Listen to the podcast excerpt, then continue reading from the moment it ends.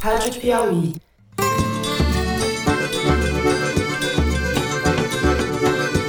Olá, está começando mais um Foro de Teresina, o podcast de política da revista Piauí. No Amapá, me convenci que a medida mais prudente para a proteção dos eleitores e da rigidez do processo eleitoral seria a suspensão das eleições. Eu, Fernando de Barros e Silva, tenho o prazer de conversar mais uma vez com os meus amigos Malu Gaspar, lá no Rio de Janeiro. Fala, Malu. Oi, gente. E aí? Animados com as eleições? Muito. José Roberto de Toledo, aqui perto em São Paulo. Opa, Toledo. Opa, Fernando um apresentador de TV que nunca deu dia de serviço na vida pública, um playboy que na vida pessoal é isso que o Luciano Huck é, um playboy. Ele quer começar sendo presidente do Brasil. E hoje temos ainda a participação especialíssima dela que está de volta com a gente no Batente depois de ter sido mãe logo no começo dessa pandemia. Olá, Thaís Bilenque, bem-vinda de volta. Opa, obrigada, que saudade. Planejou tudo direitinho para voltar na eleição. Tudo agora é pandemia. Quer acabar com esse negócio, pô. Todos nós vamos morrer um dia. Aqui todo mundo vai morrer. Tem que deixar de ser um país de maricas, pô. Muito bem, com essa formação especial, a gente passa agora para os assuntos da semana. Vamos abrir o programa falando do primeiro turno da eleição municipal, que acontece agora no domingo. Vamos discutir um pouco as pesquisas e as tendências nas principais cidades do país. Em seguida, vamos falar das articulações que vieram à tona essa semana entre Sérgio Moro e Luciano Huck e que causou certa ciumeira em Rodrigo Maia e João Dória, tudo com vistas à sucessão de Bolsonaro em 2022. Por fim, no terceiro bloco, a gente fala do caso de suspensão dos testes da vacina Coronavac, da tentativa de Bolsonaro de faturar com isso e o que esse episódio revela sobre o uso político da Anvisa, a Agência Nacional de Vigilância Sanitária. É isso, vem com a gente.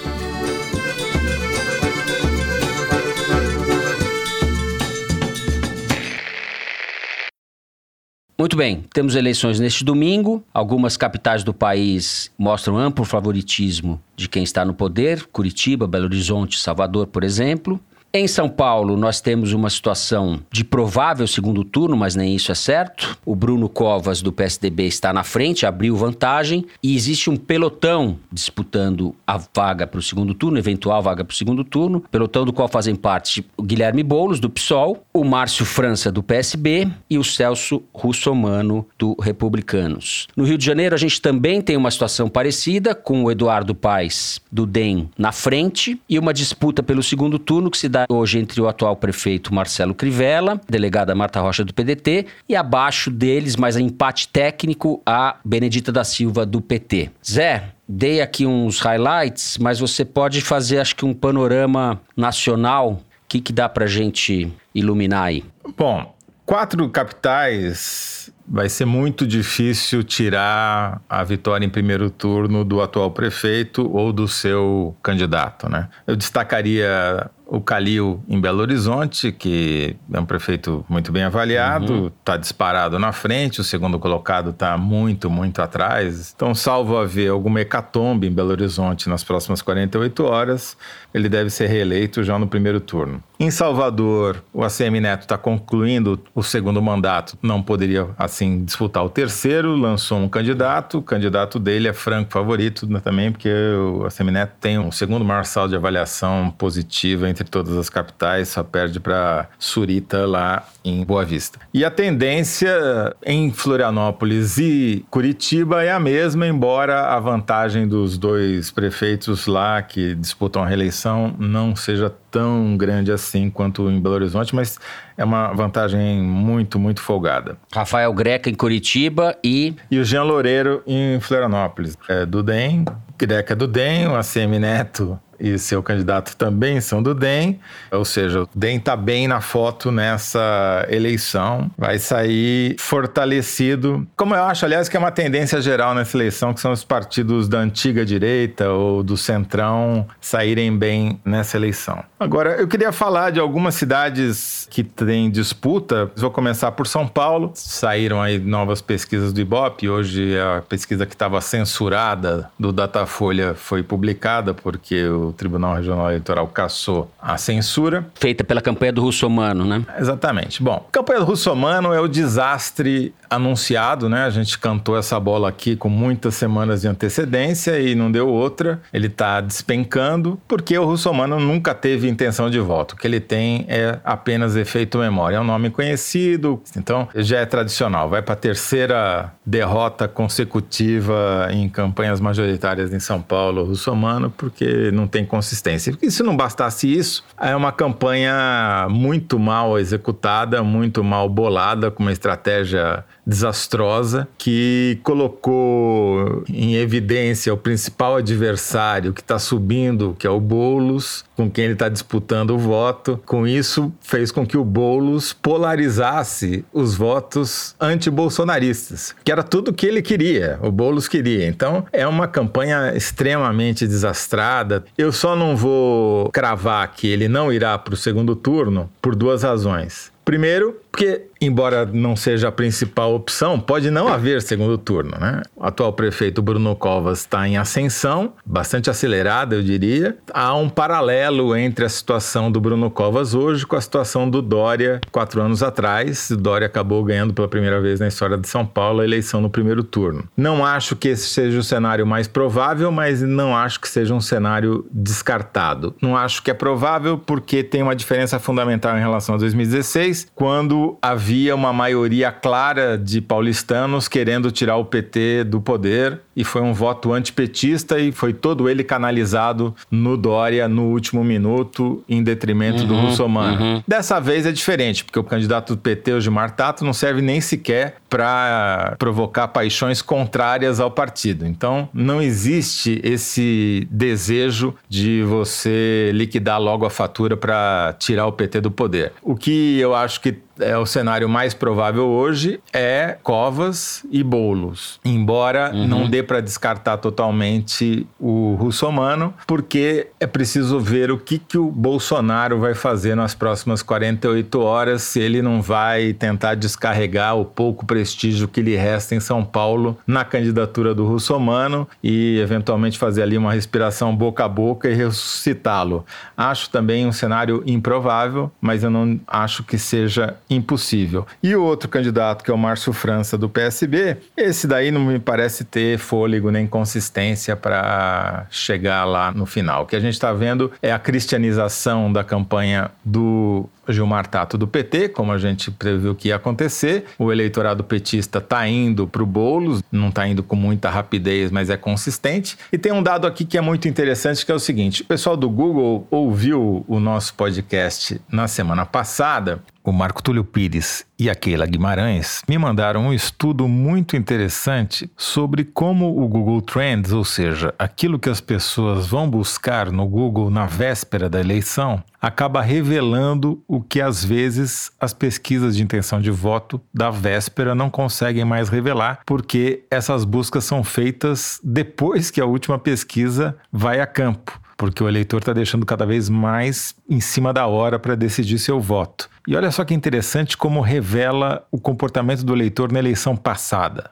Eles mostram aqui no estudo deles que Witzel teve um aumento de buscas pelo nome dele no Google de 1813% no dia 6 de outubro, quando aconteceu o primeiro turno, em relação a 30 de setembro daquele ano. Uhum. Né? A mesma coisa aconteceu com Romeu Zema, um aumento de 1.541%. Enfim, o que eu quero dizer com isso é, não dá para prever o resultado da eleição com base no Google Trends, mas ele é uma ferramenta que ajuda a ver essas últimas horas, últimas 24 horas, quando não tem mais pesquisa, porque as pesquisas foram feitas com o dia de antecedência, né? Então, uhum. olhando o Google Trends em São Paulo, o que a gente vê é que a candidatura que está despontando com mais curiosidade é o do Boulos mais até do que o do Bruno Covas, que já é conhecido, já está com o eleitorado mais consolidado, tá certo? Então, cerca de 40, 45% das buscas feitas entre os nomes do Márcio França, Guilherme Boulos, Bruno Covas, Celso Romano e Gilmar Tato, 45% foram sobre o nome do Guilherme Boulos nas últimas horas, o que explica parte desse crescimento e aponta uma tendência que, na meu ver, o torna favorito para chegar ao segundo turno contra o Bruno Covas, caso esse segundo turno aconteça aconteça. Muito bem, Toledo. Está bom para você? Então eu vou passar para Malu. Já que o Toledo fechou aí o São Paulo, vou falar um pouco do Rio, porque aqui existe esse cenário um pouco embolado, mas a discussão é um pouco diferente, porque aqui o que está havendo é uma disputa pelo voto útil, principalmente na esquerda, mas também na direita, porque a gente tem o Eduardo Paes, que é o ex-prefeito também do DEM, aí ó, o DEM novamente, com 34% de intenção de voto, ele deu até uma subida nos últimos dias, e ali disputando o segundo lugar, você tem embolados o atual prefeito Crivella com 14%, Marta Rocha com 11% e Benedita da Silva com 8%. Marta Rocha é do PDT, Benedita do PT. Nesses últimos dias, nessa reta final, começou uma discussão entre os apoiadores do Crivella, tentando captar aí uns 5% que estão com Luiz Lima, que é do PSL, que também é bolsonarista, mas principalmente entre os apoiadores de Marta Rocha e Benedita da Silva,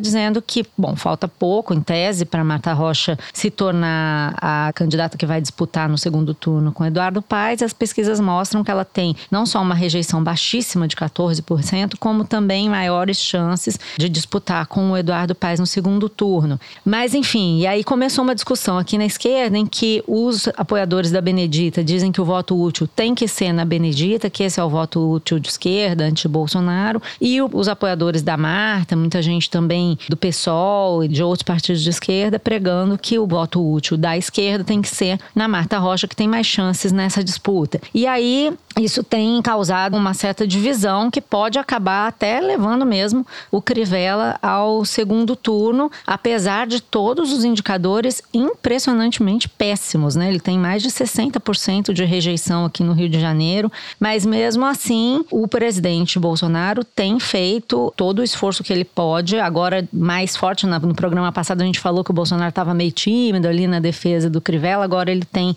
feito um discurso mais enfático em relação a isso. E esse apoio do Bolsonaro tem sido uma constante também em outros locais. Eu queria aproveitar para comentar aqui essas lives diárias que o presidente está fazendo desde segunda-feira, em apoio aos candidatos dele, está chamando para o Palácio esses candidatos que ele tem apoiado, mas que estão em dificuldade nas campanhas para fazer lives e fica segurando cartaz com número, o nome dos candidatos que ele apoia. É uma bagunça, né? Uma miscelânea. Não, sem contar que você está usando instalação pública para fazer campanha, né? Isso Exato, já foi, inclusive, exato. contestado, porque não só a instalação pública para fazer campanha, como também a Joyce e o Orlando em São Paulo entraram com uma ação argumentando que, na verdade, ele está fazendo um segundo horário eleitoral, né? Fazendo campanha para todo tipo de candidato dele.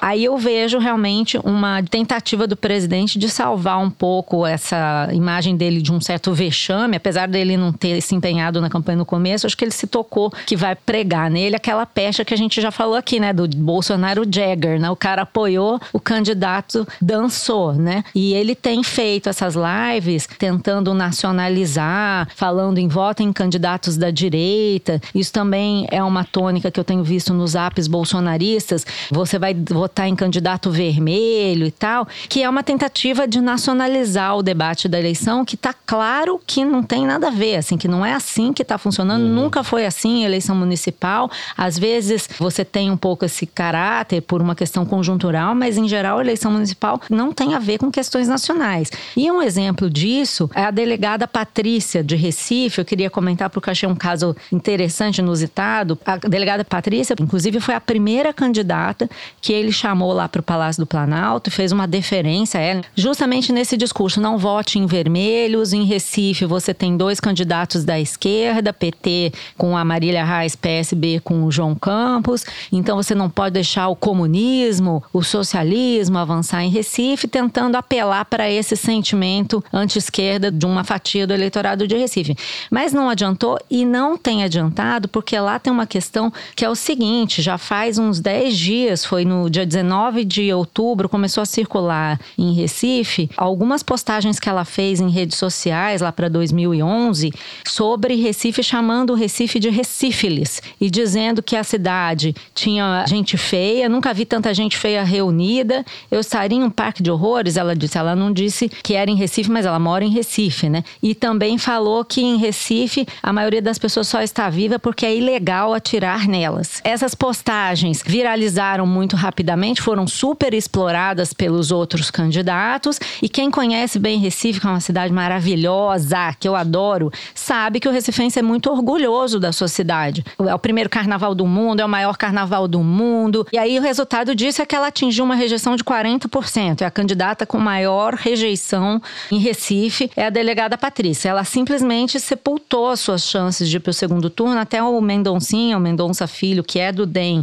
que estava meio comendo poeira ali na direita atrás dela, deu uma recuperada, mas provavelmente não vai ser suficiente para a eleição, o cenário mudar. Então nós vamos ter muito provavelmente o segundo turno de primos entre uma candidata do PT, que é a Marília Reis, e o João Campos. E aí, nesse caso, os cenários para o segundo turno mostram uma disputa bastante apertada. Talvez Recife seja o único lugar onde o PT tem realmente chances de eleger alguém, embora a gente saiba que segundo turno ainda vai ter muita mudança. Não sei para onde vão esses votos da delegada Patrícia. Thaís Bilenque, de volta. Vamos falar um pouco do que? De Macapá, né? Vamos falar de Macapá. Da situação indefinida lá, né? Muito indefinida. Vou desenferrujar aqui com uma eleição muito quente, porque... E tá quente porque não tem ar-condicionado nem ventilador, né? Eu pensei a mesma coisa, mas não quis falar. e porque um incêndio, né, fez com que acabasse o fornecimento de energia elétrica. Então, a situação lá em Macapá e no Amapá, de modo geral, é caótica e muito dramática. Já tem 15 dias que a população está uhum. vivendo ou sem nada de energia ou energia intermitente, então perdendo alimento, sem água para tomar banho, para beber, para necessidades básicas, sem conseguir carregar o celular, se aglomerando em shopping no meio da pandemia, porque como se não bastasse um apagão dessa proporção no estado. Estamos vivendo um, um novo pico de Covid no Amapá por conta de um isolamento muito mal feito desde o início da pandemia lá. Então é um drama realmente e no meio desse drama todo, o candidato da oposição, que é o Capiberibe, ex-senador pelo PSB, que tem o apoio da rede, a coligação deles dois, já tinha pedido um tempo atrás que as eleições fossem adiadas, porque não bastasse tudo isso, obviamente a população ficou revoltada, está indignada, começou a ter protesto, quebradeira, violência. Então estava uhum. uma situação um pouco turbulenta, né, para acontecerem as eleições. Eles alegam isso. O Tribunal Eleitoral tinha recusado, estava dizendo que energia tinha bateria para as urnas, que tudo estava garantido, que ia funcionar. E aí, quarta-feira à noite, saiu um novo Ibope mostrando o derretimento do candidato Josiel Alcolumbre. Josiel Alcolumbre é o José Samuel Alcolumbre, irmão do Davi Alcolumbre, que é presidente do Senado, Davi. Bem, ele estava usando toda a estrutura que ele tinha, assim, de articulação em Brasília, para formar uma coligação com 12 partidos para o irmão, com o apoio, inclusive, do prefeito, Clécio Luiz, que era da rede que se aliou ao Capiberibe e, portanto, foi desfiliado no meio da campanha, desidratando ainda mais a oposição. Então, o que aconteceu? Ele estava com 31% e aí veio esse caos todo e, obviamente, a conta está batendo na porta dele. Então, esse Ibope mostrou ontem que ele saiu de 31% para 22%. Ontem à tarde, enquanto eu estava apurando, os candidatos estavam mesmo dizendo que estava tendo um refluxo, porque os Alcolumbre estavam querendo manter a eleição eleição no domingo e perceberam, no meio da confusão, que talvez isso não fosse conveniente para eles e já estavam articulando um adiamento. Tanto é assim que o Luiz Roberto Barroso, presidente do Tribunal Superior Eleitoral, já tinha dito que a eleição estava garantida, que não tinha necessidade de adiar. E aí, segundo a apuração da revista Cruzoé, o Davi Alcolumbre conversou com o Barroso, o Barroso exigiu que o Tribunal Regional Eleitoral pedisse o adiamento. Horas depois da divulgação da pesquisa, de fato, o Tribunal Superior Eleitoral Eleitoral decidiu Barroso, numa decisão liminar dele, decidiu adiar as eleições. Mas, por enquanto, a situação é essa. E é uma situação que mostra que também a eleição está totalmente indefinida, porque o Capiberibe, que estava em segundo lugar com 15%, também caiu. E aí, dois deputados, um estadual, que é o Antônio Furlan, do Cidadania, e uma federal, que é a Patrícia Ferraz, do Podemos, cresceram e estão empatados em segundo lugar com 15%. Então, é uma situação completamente imprevisível que está acontecendo. É, é uma calamidade né, o que está acontecendo lá. Quer dizer, não bastasse os bravos moradores de Macapá sofrerem com a incompetência da empresa de energia, essa interferência do presidente do Senado para salvar o irmão, mexendo no resultado da eleição, com a conivência, cooptando o apoio do presidente do TSE, isso se fosse em outra cidade, talvez tivesse gerando um escândalo nacional, né? Agora, eu vejo razões também para a parte essa questão do alcolumbre, que não é irrelevante, pelo contrário, vocês colocaram isso muito bem aqui. Há razões para quem defende o adiamento dessa eleição, né? Porque as pessoas as pessoas não têm água, não têm geladeira, não têm o que comer. Não, mas tem um agravante nessa história, que é o seguinte: tem outros dois municípios sem energia e só foi adiada a eleição em Macapá. Randolph Rodrigues acabou de mandar essa mensagem agora dizendo isso. Muito estranho, porque de fato teria motivo para adiar, né? Houve uma leniência, incompetência, que seja um descaso. Eles demoraram muito para tomar a primeira providência. E esse caso é Brasil real entrando pela janela da festa da democracia, né? Lá vem o Brasil.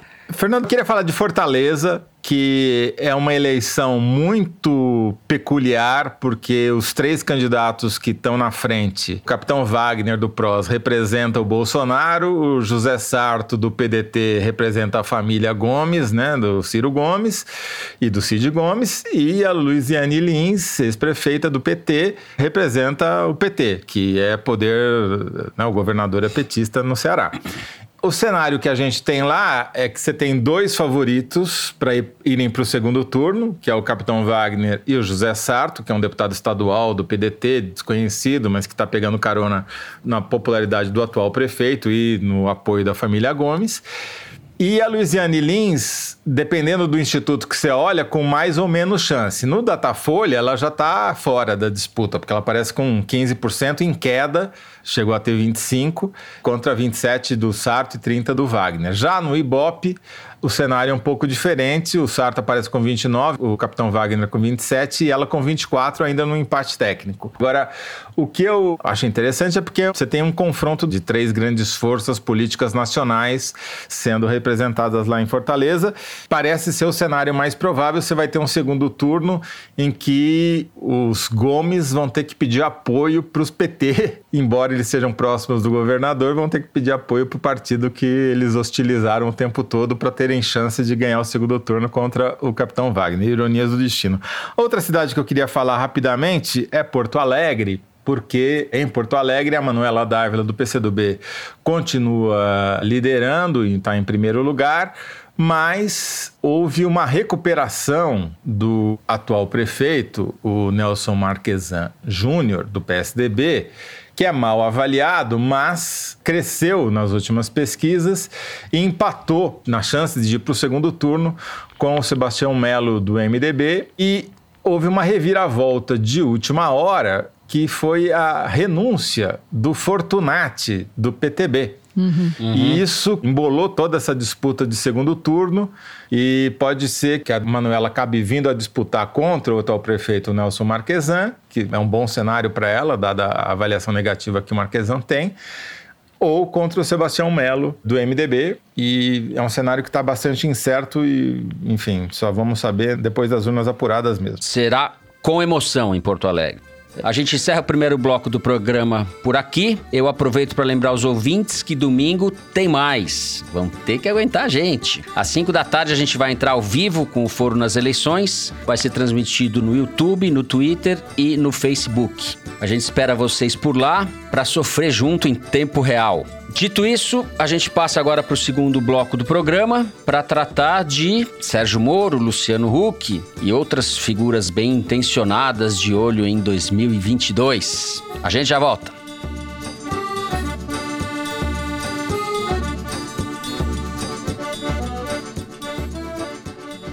Este segmento foi apresentado pela MUBI, uma plataforma de streaming de curadoria onde você descobre, assiste e avalia filmes, de clássicos cultos a obras-primas premiadas. É o seu festival de cinema online. Na MUBI, todo dia estreia um filme, e eles são escolhidos por nossos curadores e não por um algoritmo. Assim, você investe mais tempo descobrindo filmes incríveis do que buscando que assistir. Assista online ou faça download para aproveitar o melhor do cinema quando quiser. Experimente 30 dias de MUBI grátis. Visite mubi.com barra foro.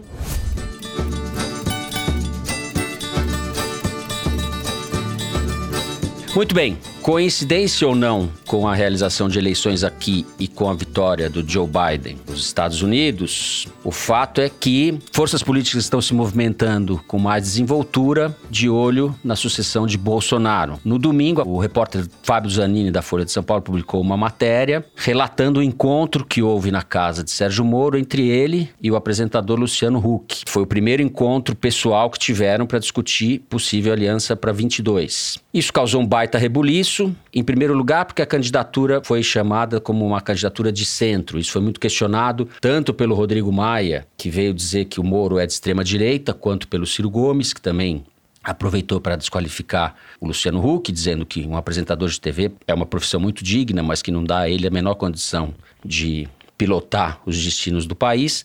Enfim, essa conversa destravou uma série de articulações que começam a ser feitas. A gente está entrando na era da dança do acasalamento agora, eu acho, né? Depois da eleição isso só vai se intensificar. Malu, o que, que você tem para contar para gente sobre esse encontro, sobre essas conversas e sobre o que essa turma está pensando? Bom, eu andei conversando com gente aí próxima, tanto ao Hulk como ao Moro, e também com bastante gente em Brasília sobre esse caos. E acho que dá para concluir duas coisas. Primeiro, é o seguinte: considerando que o Hulk e o Moro, mesmo enquanto o Moro estava no governo, eles conversavam, e depois da saída do Moro, eles conversaram algumas vezes por Zoom, falando de política, considerando aí esses cenários, como a matéria mesmo mesmo da Folha já colocou. E da mesma forma, Moro e Mandetta, Moro e Santos Cruz, esses caras têm conversado com frequência na tentativa de encontrar ou formar uma candidatura alternativa, que eles gostariam que fosse o Biden brasileiro, né? Nessa tentativa de dizer que seria alguém de centro, que poderia unir um amplo arco de apoios, desde gente de esquerda, como aconteceu com Biden, até a centro-direita, que é o que eles querem, o que eles imaginam. E aí, essa eu acho que é a razão pela qual essa conversa veio à tona. A gente conhece no jornalismo, na política, a expressão balão de ensaio, que é o cara jogar uma informação, deixar vazar ou passar essa informação para os jornais para testar a recepção. Mas o fato é que é o seguinte: a própria recepção mostrou que esses nomes, nenhum desses nomes, tem esse condão de ser o Biden brasileiro, porque todos enfrentam rejeição de algum setor desses que eu citei aí, que eles precisariam unir para configurar configurar essa candidatura que representaria, sei lá, o bom senso, o apego à ciência, esse tipo de coisa. E principalmente por causa do Moro, que eu nem sei dizer se ele é de centro-direita, eu sei que ele é de direita. Não colocaria também de extrema-direita, como diz o Rodrigo Maia, senão para onde que vai o Bolsonaro? Cai para o outro lado Temos do Temos que inventar uma espectro. outra categoria para o Moro, é direitaça. Então inventa uma categoria, porque senão não sei o que dá para fazer com o Bolsonaro. Agora, de fato, ele é de direita e ele tem apelo nesse esse eleitorado. E o Luciano Huck está conversando com o Moro porque sabe que eles disputam esse eleitorado. Os pesquiseiros aí que olham isso de perto já constataram que eles estão na mesma faixa de público. Então, todas essas conversas visam tentar constituir uma candidatura que não seja todo mundo tentando disputar esse eleitorado. Entrando mais especificamente na questão da rejeição, no caso do Mandetta, ele é do DEM, muito difícil emplacar um arco tão grande de aliados, é ex-ministro do Bolsonaro, teria essa dificuldade. O Hulk é muito conhecido, tem penetração entre a, a população mais pobre, mas tem uma enorme âncora política para ele, que é a própria TV Globo. Né? Ele é visto como um homem da Globo,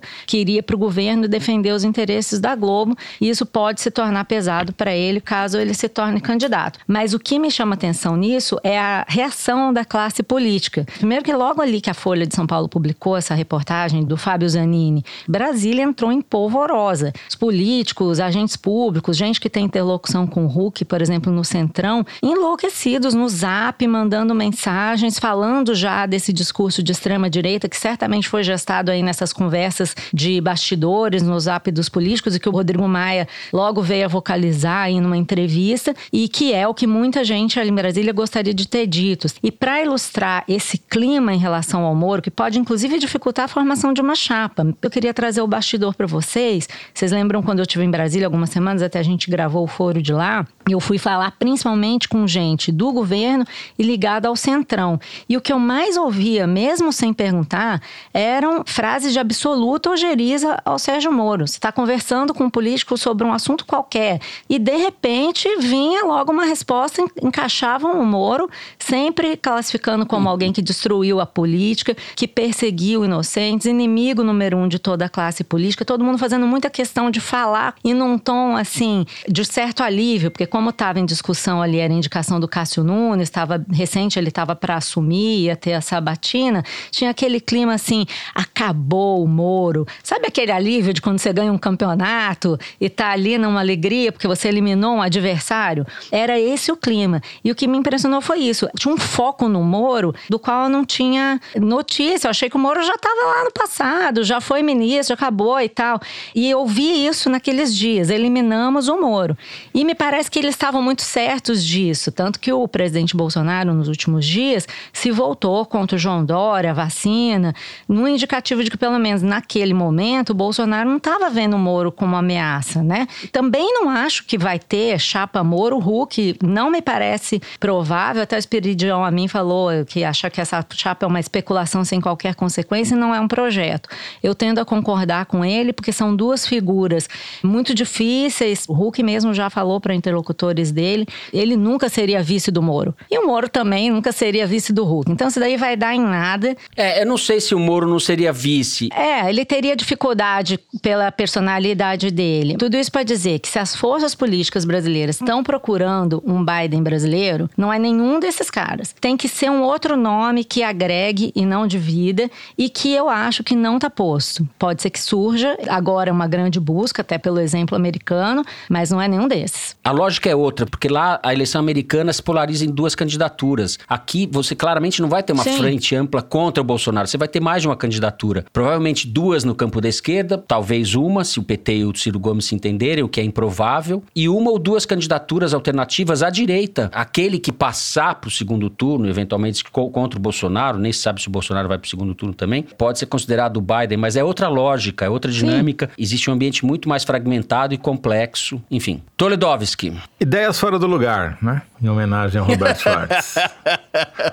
Roberto não, Schwartz. Nada, nada faz sentido nessa conversa. Nada, absolutamente nada. Não existe Biden brasileiro, não existe Biden, não existe democrata e republicano. E nós estamos falando de dois náufragos históricos, né? Quer dizer, tanto o Sérgio Moro quanto o Luciano Huck perderam o bonde da história. A chance que eles teriam tido de disputar qualquer eleição majoritária passou na meu ver. Agora, você imaginar uma chapa com dois candidatos globais, brancos, do Sudeste, Sul-Sudeste, antipolítica, com a mesma plataforma contra a corrupção, enquanto a gente está tendo uma eleição que está mostrando a vitória majoritária da classe política mais arraigada, com os representantes do DEM e do Centrão liderando as pesquisas, para mim é completamente 10 fora do lugar. Não tem nenhum propósito, nenhum cabimento. É, não vejo como. Vamos lembrar, o Moro é o enjeitado do Bolsonaro. Saiu pelas portas dos fundos escorraçado do governo de extrema-direita por incompetência. E o Hulk é o brother do Aécio Neves. É o cara que estava lá na casa do Aécio achando que o Aécio ia ganhar a eleição é, de 2014. Tem aquela imagem clássica dele olhando com um cara de mil interrogações. Alguém anotou a chapa do caminhão que me atropelou?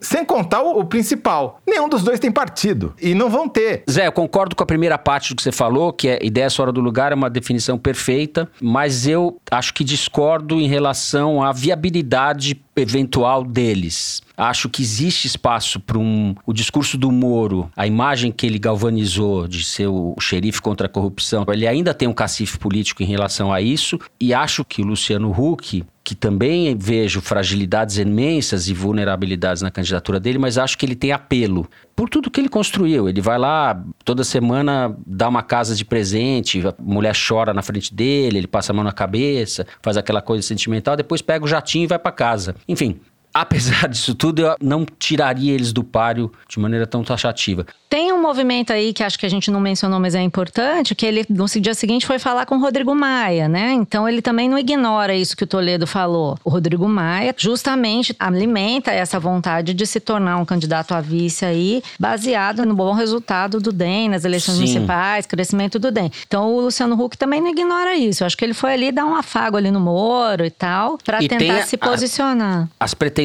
do riquinho de São Paulo, né? Falamos do riquinho do Rio, tem o riquinho de São Paulo que Do quer Dória, ser né? presidente da República, exato. Thaís Bilenque, organiza essa discussão aí, Thaís. O único comentário que eu tenho pra fazer é o seguinte: o Ciro Gomes, quando foi desancar essa articulação toda, desmereceu o Huck, depois desmereceu o Moro. E a única pessoa pra quem ele deu alguma credibilidade era o Dória, né? Dizendo que, bom, ele já foi prefeito, governador, ele talvez possa mesmo disputar. O que me indica, ele deve ter lá algum tipo de informação sobre provavelmente as dificuldades que o Dória vai enfrentar em 2022, se ele Tá seguir escolhendo o adiante. adversário, né? As perspectivas são terríveis para o Brasil. O Bolsonaro vai passar maus bocados aí. E daí, minha intuição é de que ele vai partir para o jogo sujo em cima desses adversários, com a montagem disso que eu estou chamando de polícia política, porque eu acho que isso está em curso no Palácio do Planalto. O meu cenário, se você permitir, Fernando, é Centrão e o Rodrigo Maia e o DEM, todos esses caras que mantêm o Bolsonaro no poder, vão mantê-lo sangrando. Como eu já disse no programa passado, eu vou repetir. A partir de janeiro, Bolsonaro vai ter uma situação política muito pior do que já é hoje, que não é boa, porque a economia continua se deteriorando, porque não vai ter mais auxílio emergencial para ele fazer populismo em cima. Já, a gente já está vendo nas capitais como a popularidade dele está caindo, por onde o auxílio emergencial tem um efeito menor. A pobreza já aumentou. Um estudo do IBRE, da Fundação Getúlio Vargas, já mostrou que já aumentou. Bastou diminuir de 600 para 300 reais e vai aumentar mais, infelizmente. Então você vai ter isso, vai ter um presidente americano contra ele na Casa Branca. Enfim, mas não interessa ao Centrão tirar o Bolsonaro. Eles vão sustentar o cara lá, salvo haver revelações do arco da velha contra ele. Mas eu acho que eles vão deixar o cara sangrando e vão lançar um candidato da classe política. Não vai ser um antipolítico, não vai ser um Hulk, não vai ser um Moro. Vai ser um político. Como foi nessa eleição municipal. Divergências. Eu não tenho tanta certeza como você. Acho que existe sim espaço para o menino Hulk. O nosso menino Hulk. Menino Hulk. Que Ok. vai de helicóptero e jatinho particular da casa para pobre. Nem pintado de verde, Fernando. Bom, o segundo bloco termina por aqui. Vamos agora para o número da semana. Hora em que o diretor Luiz de Maza aparece com um numerito tirado da sessão Igualdades, que é publicada toda segunda-feira no site da Piauí. Fala aí, Luiz. Então, gente, puxando o debate um pouco para economia, o número dessa vez é 13,5 milhões.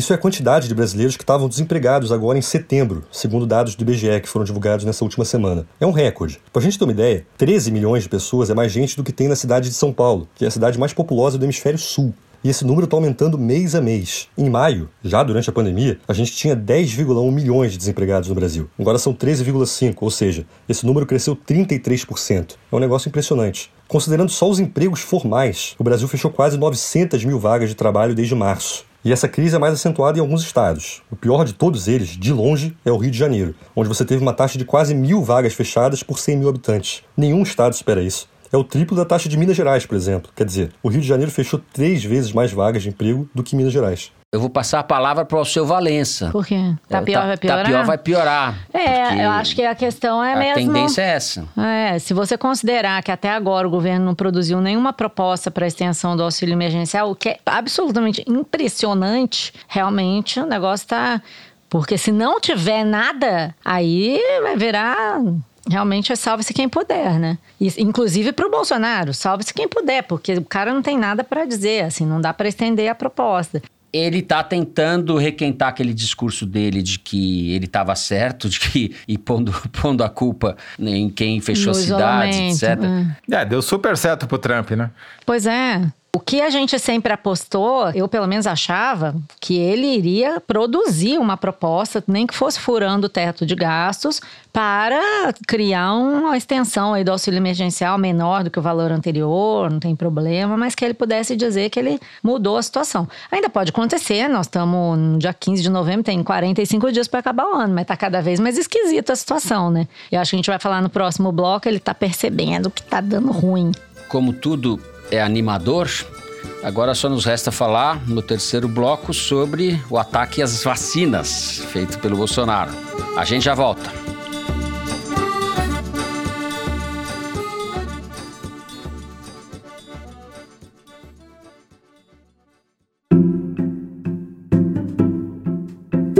Joe Biden foi eleito presidente de uma nação dividida, arrasada pelo coronavírus e mergulhada em uma recessão econômica. Mas esses não são os primeiros grandes desafios da vida de Biden, que foi senador por 36 anos e vice de Barack Obama, enquanto enfrentava a perda do filho Bo, vítima de um câncer no cérebro. Na autobiografia Promessa de Pai, Joe Biden revela os bastidores da sua vida pública e pessoal e o seu projeto para unir o país. A obra chega ao Brasil pela Intrínseca e está com 20% de desconto no Submarino. É só usar o cupom PRESIDENTE.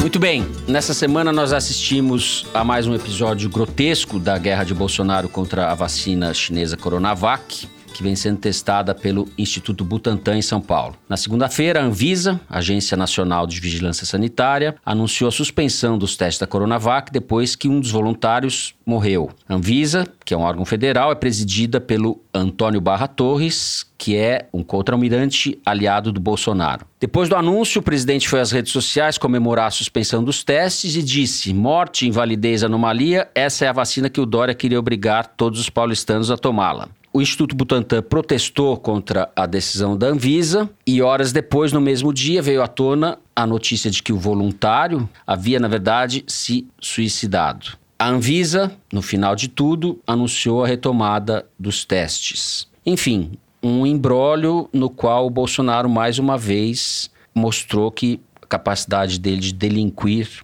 é ilimitada. Toledo.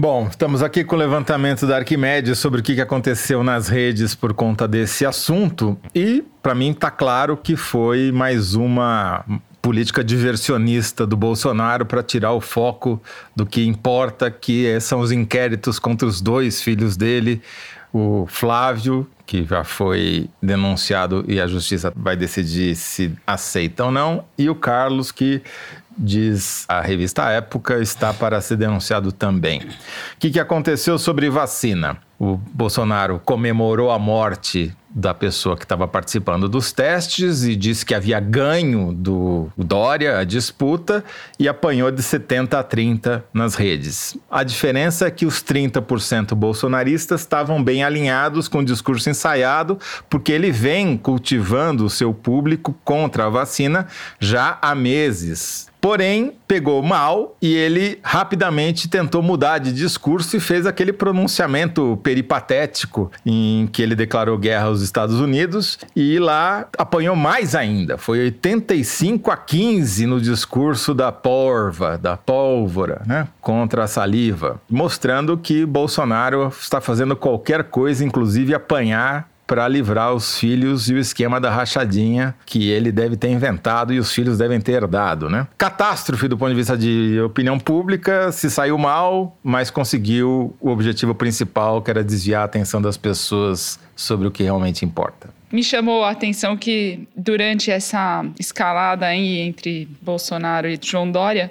que o João Dória ficava mandando no WhatsApp, numa rede de transmissão dele que ele manda para jornalista, cada emissora de televisão e rádio que entrava no ar ao vivo com a coletiva do Instituto Butantan. Bem João Dória, assim. Band está transmitindo ao vivo. Globo News está agora transmitindo ao vivo. Foi disparando, assim, 10 listas de emissora. Quer dizer, ele estava dizendo que o Bolsonaro não estava preocupado com a saúde da população e a vacina, mas ele estava muito mais preocupado também com quem estava transmitindo ao vivo. Pois é, quero chegar nesse ponto, mas antes eu queria contar um pouquinho para vocês o que, que eu apurei aí sobre os bastidores dessa confusão de Anvisa, Butantan e etc. Até porque eu acho que esses bastidores ajudam a gente a entender o deplorável ponto em que a gente chegou aí nessa questão da vacina. Por quê?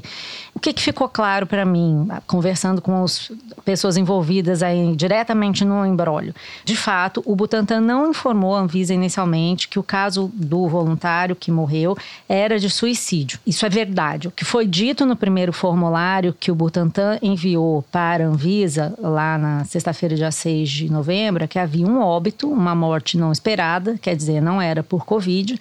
A mesma informação que foi enviada para a Anvisa era que era improvável que a causa da morte estivesse relacionada à vacina. Estava escrito assim na comunicação feita pelo Butantan à Anvisa. E aí, assim, né, dizer que é improvável é diferente de descartar peremptoriamente. Se você não diz nada desde o início que poderia ser um suicídio, nem descreve a situação que depois veio à tona quando o boletim de ocorrência se espalhou e viralizou pelo WhatsApp, mostrando que a pessoa foi encontrada sem vida no banheiro de casa, do lado tinha uma seringa. Se você não envia isso nem na primeira informação, no dia 6, quando os sites do Ministério da Saúde estavam sob o ataque de hacker, e também não envia na segunda-feira, quando a Anvisa pediu as primeiras informações sobre eventos adversos, e o que aconteceu foi que só na reunião que houve no dia seguinte, já com a vacina suspensa, que o Butantan informou que poderia ter sido suicídio, dá para entender a atuação da Anvisa. O Butantan também não tinha informado o Comitê Independente Internacional da Coronavac, que já podia também ter ajudado a eliminar o questionamento. Então a gente entende isso, mas também sabendo que o Butantan é um instituto de tradição, muito conhecido, muito acostumado a fazer testes de medicamentos e vacinas, isso nos leva de volta a questão da politização. Porque, obviamente, que o Butantan não informou, não é porque ele não sabia. O que existe hoje entre o Butantan e a Anvisa é uma desconfiança mútua. E o Butantan certamente tinha medo, sabia da possibilidade de suicídio e temia que pudesse ser alvo de uma ação política. O que faz sentido, porque assim que se soube, primeiro da morte e depois do suicídio, milhões de teorias começaram a pipocar nos apps bolsonaristas. Eu recebi, inclusive, zaps e memes e cards disseminando teorias de que a vacina chinesa provoca distúrbios neurológicos que poderiam levar à depressão e à morte. Então, assim, você tem uma questão em que o Instituto de Pesquisa teme a agência de vigilância e você tem uma situação em que a própria agência de vigilância também não tem um diálogo uhum. com o Instituto de Pesquisa. Você está suspendendo uma vacina,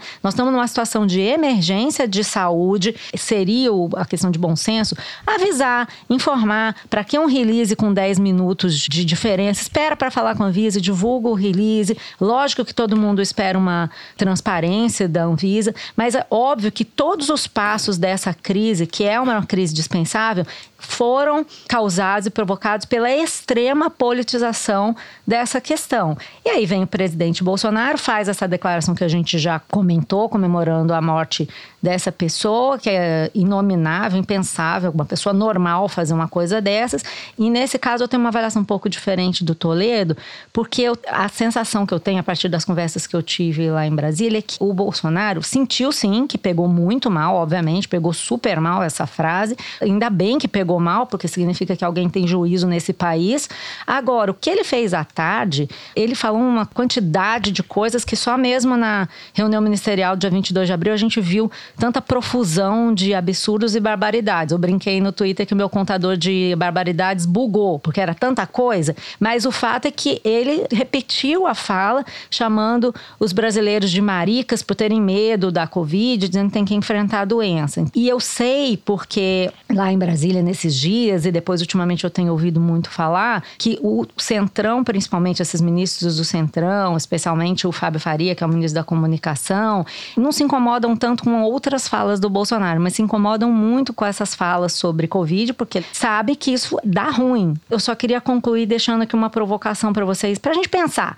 Nessa edição da Piauí, até assinei um artigo falando isso, que essas primeiras bravatas do presidente sobre sobre a vacina do Bolsonaro, lá no começo, mandando suspender a vacina e chamando a vacina de vacina chinesa do Dória, vieram depois de um silêncio de alguns meses em que o Centrão gostava de dizer que tinha domado o Bolsonaro. Fábio Faria foi aí incensado na imprensa como tendo sido a pessoa que convenceu o presidente a ficar quieto e que agora o presidente estava em outra fase.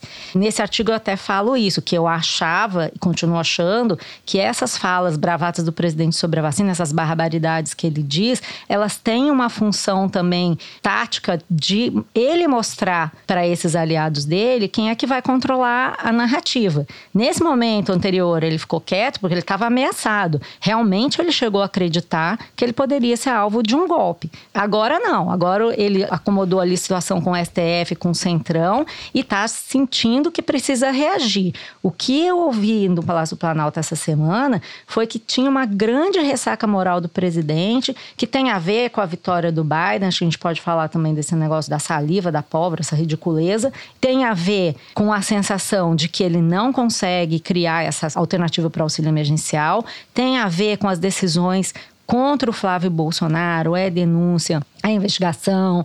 Então, parece que tem também uma coisa do presidente exasperado, irritado e resolvendo bancar essa aposta. Eu até brinco no artigo que assim, é, agora que a gente vai ver como é que isso vai se acomodar, se é o Centrão que vai ter que engolir essas coisas do Bolsonaro e tem engolido, ou se foi o Bolsonaro que fagocitou o Centrão. Vamos ver, não sei. Eu acho que o Bolsonaro está muito num momento de muita fragilidade, mas eu acho que o Bolsonaro está fagocitando legal. Em condições normais, o Bolsonaro já teria estaria sofrendo um processo de impeachment, porque ele está empilhando crimes de responsabilidade. É a condução da pandemia, em vários momentos ele correu em crimes ou em atitudes criminosas que podem responsabilizá-lo ou deveriam responsabilizá-lo. Eu acho que ele é que dobrou o centrão, na verdade, Eu acho. porque depois de tudo que ele fez, de ter feito o desmanche das instituições ou tentar avacalhar as instituições, tentar dar golpe, tentar fazer tudo que ele fez, ele no final traz o centrão, o centrão está sendo cooptado. É óbvio que é um jogo em que todos em tese ganham, porque o Bolsonaro foi se ancorar ali com medo de que os filhos sejam presos. É essa que é a verdade. É isso que está em jogo, porque a, as evidências vão se acumulando né, a respeito da coisa da rachadinha. E o envolvimento da milícia, do Adriano da Nóbrega, que foi morto em, em circunstâncias muito esquisitas lá na Bahia, é o Queiroz, etc. A família era um pouco catalisador da milícia no Rio. Tudo isso levou ele a fazer esse freio de arrumação com a ajuda dos militares com o Centrão. Agora, foi ele que está cooptando, né? É, eu, eu vou abrir uma divergência aqui, como diríamos. Ixi, no... mas vocês estão muito educados. O Centrão é o grande vencedor dessa eleição, porque conseguiu consolidar suas posições, conseguiu mais espaço no orçamento público, conseguiu não só verbas, mais cargos, mais poder, mais influência, ou seja, Uhum. o Centrão está em expansão às custas do Bolsonaro. E vai encontrar, a partir de 2021, um Bolsonaro enfraquecido pelas denúncias contra os filhos, pelo cenário internacional e principalmente pela economia, pelo fim do auxílio emergencial vai ficar dependente do Centrão para aprovar um novo auxílio emergencial. Ele vai ser, ele não vou chamar de inocente útil porque ele não é inocente, mas vai ser o bicho útil ali na presidência para eles. Então, do meu ponto de vista, o que a gente está vendo é que nessa guerra da vacina, perderam os dois, perdeu o Bolsonaro e perdeu o Dória também. Basta ver o que aconteceu com a popularidade de ambos em São Paulo, na, na capital, onde aumentou a impopularidade dos dois no meio da guerra. Quem está saindo vencedor dessa história é o Bruno Covas, que melhorou a sua popularidade se caso venha a se reeleger, vai se reeleger às próprias custas, vai sair da sombra do Dória e vai se posicionar, se quiser, num campo anti-Bolsonaro. Mas enfim, só para deixar clara a divergência. É, o Zé tem razão quando ele fala que ele vai ficar dependente do Centrão e é possível que isso se acentue. Mas isso também traz benefícios para ele, né? Ele, ele rebaixou a política como pôde ao longo desse período. Aí no final, depois que ele acabou de fazer tudo, ele vai lá e se associa ao Centrão porque não tinha mais para onde correr, né? Bom, terceiro bloco finito. Vamos agora ao momento que realmente interessa, segundo o diretor colocou aqui. Interessa para você, diretor. E para Malu, para mim, pro Toledo é uma tortura. Não, eu, Vamos ver se eu a vou tomar Thaís, um pelo café, menos, vou... volta em grande Eu já estilo. desisti do Kinder Ovo, só a vereador do Rio de Janeiro é, foi sim. o máximo, pra mim não dá mais. Quem que você acertou mesmo outro dia, Toledo? Você acertou um O João qual que era? Gordo, um personagem Ah, nacional, conhecido, cultura popular. Solta aí, Luigi.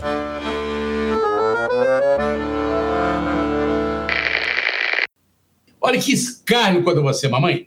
Você já viu como é que São Paulo está crescendo o tempo todo, muito mais. É Gilson, Fidelis. Gilson da Embratur. Né? Hotéis para cães. Hotel para papagaio. Isso Segurança tem. Nacional. E Mas não tem pego, mamãe óbvio, colocar seu entendeu? filho de maneira digna. Seu Covas, onde você tá com a cabeça, ô É, cara? Acertou. abrir é, pets, 24 horas por dia tem. À noite, madrugada, vai lá a madame com cachorrinho e tem lugar para o cachorrinho e não tem pra mamãe colocar seu filho? Ô, Boulos, cadê você, Boulos? Você não fala disso? Cadê você, ô Covitos? Cadê você, russo desumano? Seu França? Vocês não estão nem aí, sabe por quê? Vocês estão afim do dinheiro da campanha. Vocês estão afim de se locupletar dessa fortuna que esse fundão Ei, Malu, cadê você, Malu, que não acertou? Cadê você, Malu? É, Eu admiro o Levi Fidelix porque, você vê, ele fala contra os próprios interesses, né? Falando contra os animais. É aerotrem. Aerotrem. Ah, meu Deus. O Levis Fidelis, ele é candidato a tudo desde que eu era jovem. Ou seja, em outra encarnação, tempo, em outra era geológica. Faz muito tempo. A produção informa que é, de fato, Levi Fidelis, candidato à prefeitura de São Paulo pelo PRTB, Partido do Mourão, em live transmitida no seu canal de YouTube no último dia 9. Muito bem, Toledo. Aerotrem. Bom, a gente passa finalmente para a cartinha dos ouvintes. Fiquem aí que a gente já volta.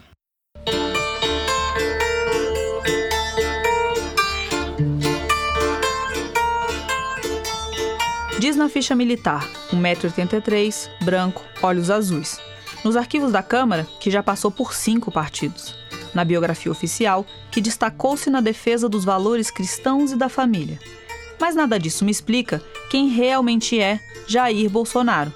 Se você também quer saber, ouça Retrato Narrado, série original do Spotify e da revista Piauí, produzida pela Rádio Novelo, que conta a história de personalidades de relevo. A primeira delas é o presidente. Seis episódios às quartas, grátis, no Spotify.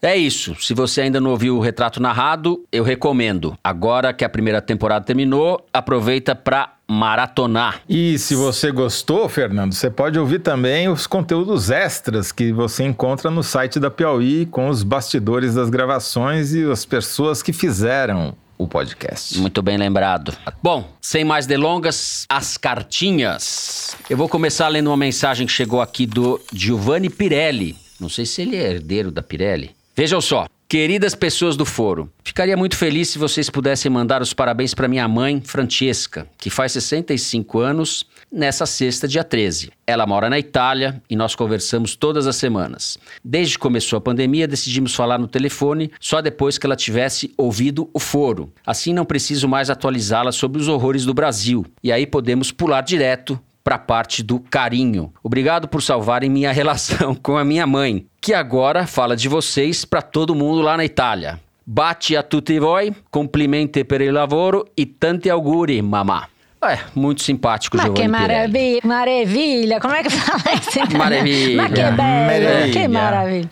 Eu queria aproveitar, eu recebi pelo Twitter uma mensagem da Camila e ela diz o seguinte: peço muito, muito, muito que vocês mandem beijos para a pequena Luísa. Luísa é filha da Carita, essa Teresiner, raiz mesmo, que me apresentou a vocês. Tentei que esse beijo chegasse antes do nascimento dela, mas não deu certo e amanhã a pequena completa, amanhã, hoje, sexta-feira, um mês de vida. Então, um mês de vida da Luísa. Um beijo para Luísa, um beijo para Carita. Muito obrigado pela audiência. Isso aí. E eu tenho aqui dois beijos. Um beijo internacional e um beijo nacional. Vou começar pelo internacional, que é uma mensagenzinha que eu vou ler aqui, que chegou da Juliana, que mora em Princeton, nos Estados Unidos, enviou aqui pra gente e dizendo que escrevendo para dizer que amei a sugestão de podcast feita pelo Bernardo, agora que acabou Praia dos Ossos, esse podcast sobre Wind of Change veio em boa hora. A música colou na minha cabeça. Juliana também, menina, quando me dou conta, tô cantando. É bom que pratico meu inglês. Beijos para vocês e mandem um abraço para os meus queridos vizinhos de Princeton, Vinícius, Maria Paula e Melzinha, todos viciados no foro. Beijos para vocês. E falando em questões relevantes nacionais, eu tenho um beijão para mandar para os meus amigos de Recife, minha linda querida Recife, Beto Faria e Ângela Ferreira da Silva. São duas figuras incríveis, como eles dizem lá, eles não são incríveis, eles se amostram.